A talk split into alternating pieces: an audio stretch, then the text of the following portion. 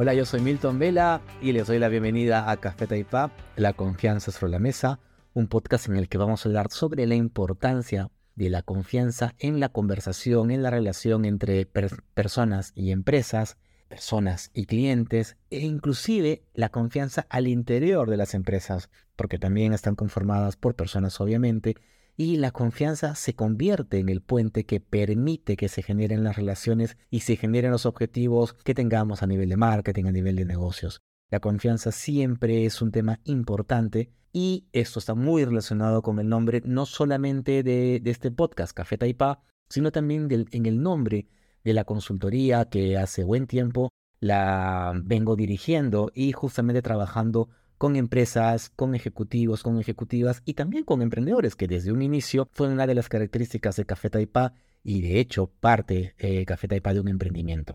Pero ¿qué es Café Taipá? O sea, ¿de dónde viene el término? Es algo que me han preguntado en todas partes, inclusive en el Perú, por mucho que la palabra Taipá, digamos que es más conocida, he tenido la oportunidad de, comentar el nombre fuera del país, eh, digamos en Colombia, eh, en México, en España, inclusive a gente y más allá mm, del contexto, digamos que hispano, también, eh, y recuerdo mucho haberlo comentado a, unas marqueteras rusas eh, en, conversando acerca del trabajo que hacía y el nombre de la empresa. Entonces, este podcast que, con mucho cariño estamos trabajando y donde van a tener conversaciones, van a escuchar conversaciones con empresarios, con empresarias ejecutivas, eh, hablando en el tono y en la confianza que implica el tomar un café, justamente, eh, es, eh, tiene como, como punto de partida justamente este nombre, ¿no? Café Taipá. ¿Y por qué Café Taipá? ¿De dónde viene el nombre del podcast, de una empresa y de un blog que fue el que empezó esta aventura ya hace 15 años exactamente? Eh, yo venía de estudiar una, una maestría en, Barcelona, justamente en la Barcelona School of Management, que es la escuela de negocios de la Universidad Pompeu Fabra, y venía con muchas ganas al Perú de, obviamente, de, trabajar, pero también de, contar lo que yo había aprendido a través de algún canal, ¿no? A través de, un blog, que en el año 2008 eh, ya estamos en todo el boom. Lo, el blog yo, yo lo quise lanzar en Barcelona, pero realmente por la experiencia vivida allá, por el día a día, no, no, había forma que decidiera detenerme a trabajar contenidos que de hecho eh, me iban a absorber tiempo. Preferí vivir la experiencia de estar allá, nutrirme y venir a escribir aquí. El nombre de café nace eh, de una manera muy curiosa, justamente en plena, en plena maestría, mientras estaba estudiando, hubo un break en una clase que me encantaría recordar de qué fue. Bajé a la, a la cafetería con una amiga, con, una, con un café eh, eh, cada uno, conversando. Y pasado pues 5 o 10 minutos me doy cuenta que habían bajado varios compañeros también del, del salón y habían pegado las mesas a la, nuestra. Y había un café, cada uno había pedido un café y me doy cuenta que había pues como cuatro o cinco mesas contiguas con muchas tazas de café eh, a los lados, ¿no? Por cada uno de ellos. Y me di cuenta o pensé en ese momento que realmente el café es un medio que te, que te provoca o que te lleva a tener buenas conversaciones, eh, confianza, lo complejo se hace más sencillo con un café en medio, puedes hacer negocios con un café, es más, los malos momentos son más llevaderos con un café.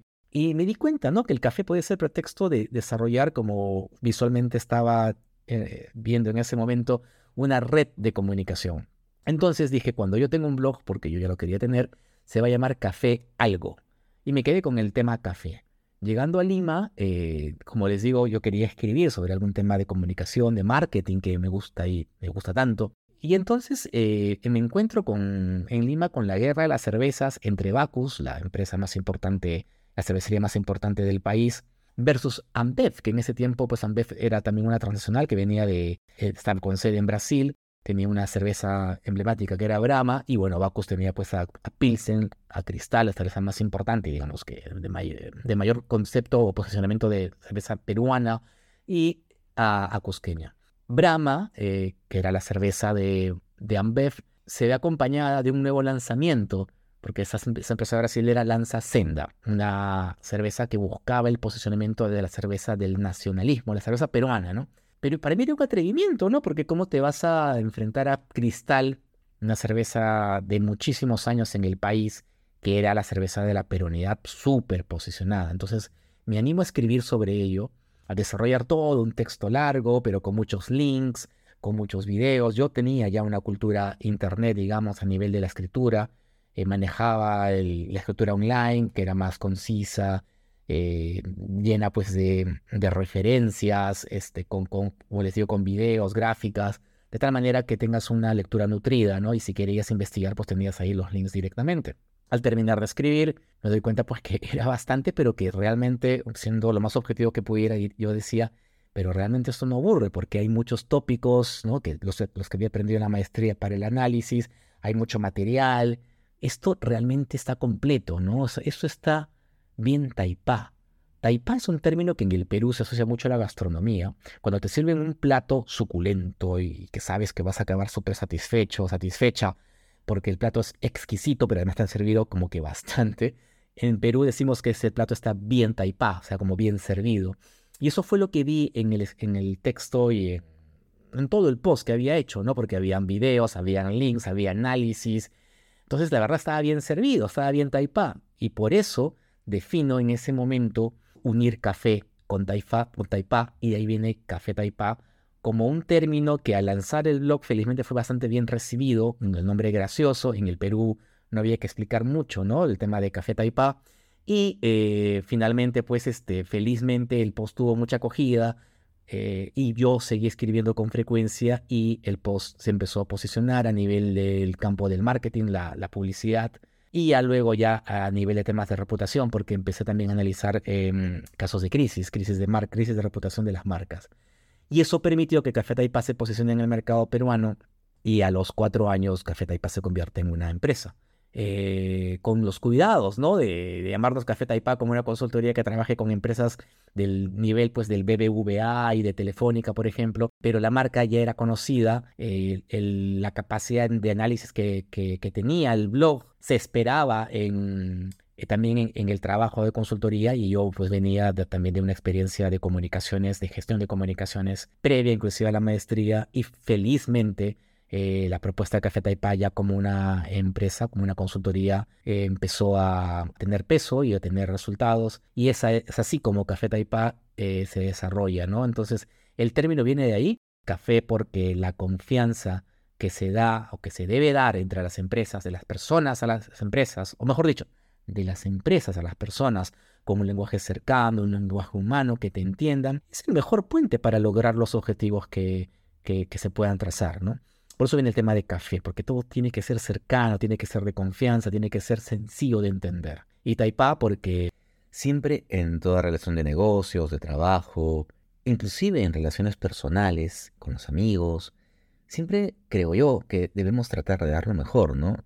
Lo que, tengamos y tal vez más, tener esta proactividad de, de servicio que hace pues que realmente nuestro trabajo y nosotros mismos seamos más valorados eh, eso debe ser obviamente auténtico y espontáneo, ¿no? este deseo de querer eh, sorprender, de querer dar más de lo que se espera de nosotros. Y eso realmente es lo que mm, eh, engloba, encarna el término Taipá. Y por eso viene Café Taipá. Café Taipá, primero un blog, luego una empresa, y también Café Taipá ahora en el podcast, porque lo que se viene en los próximos episodios son conversaciones con ejecutivos, ejecutivas del campo de las comunicaciones, de la gestión de la reputación y de los intangibles, por supuesto también del marketing y de la, y de la publicidad.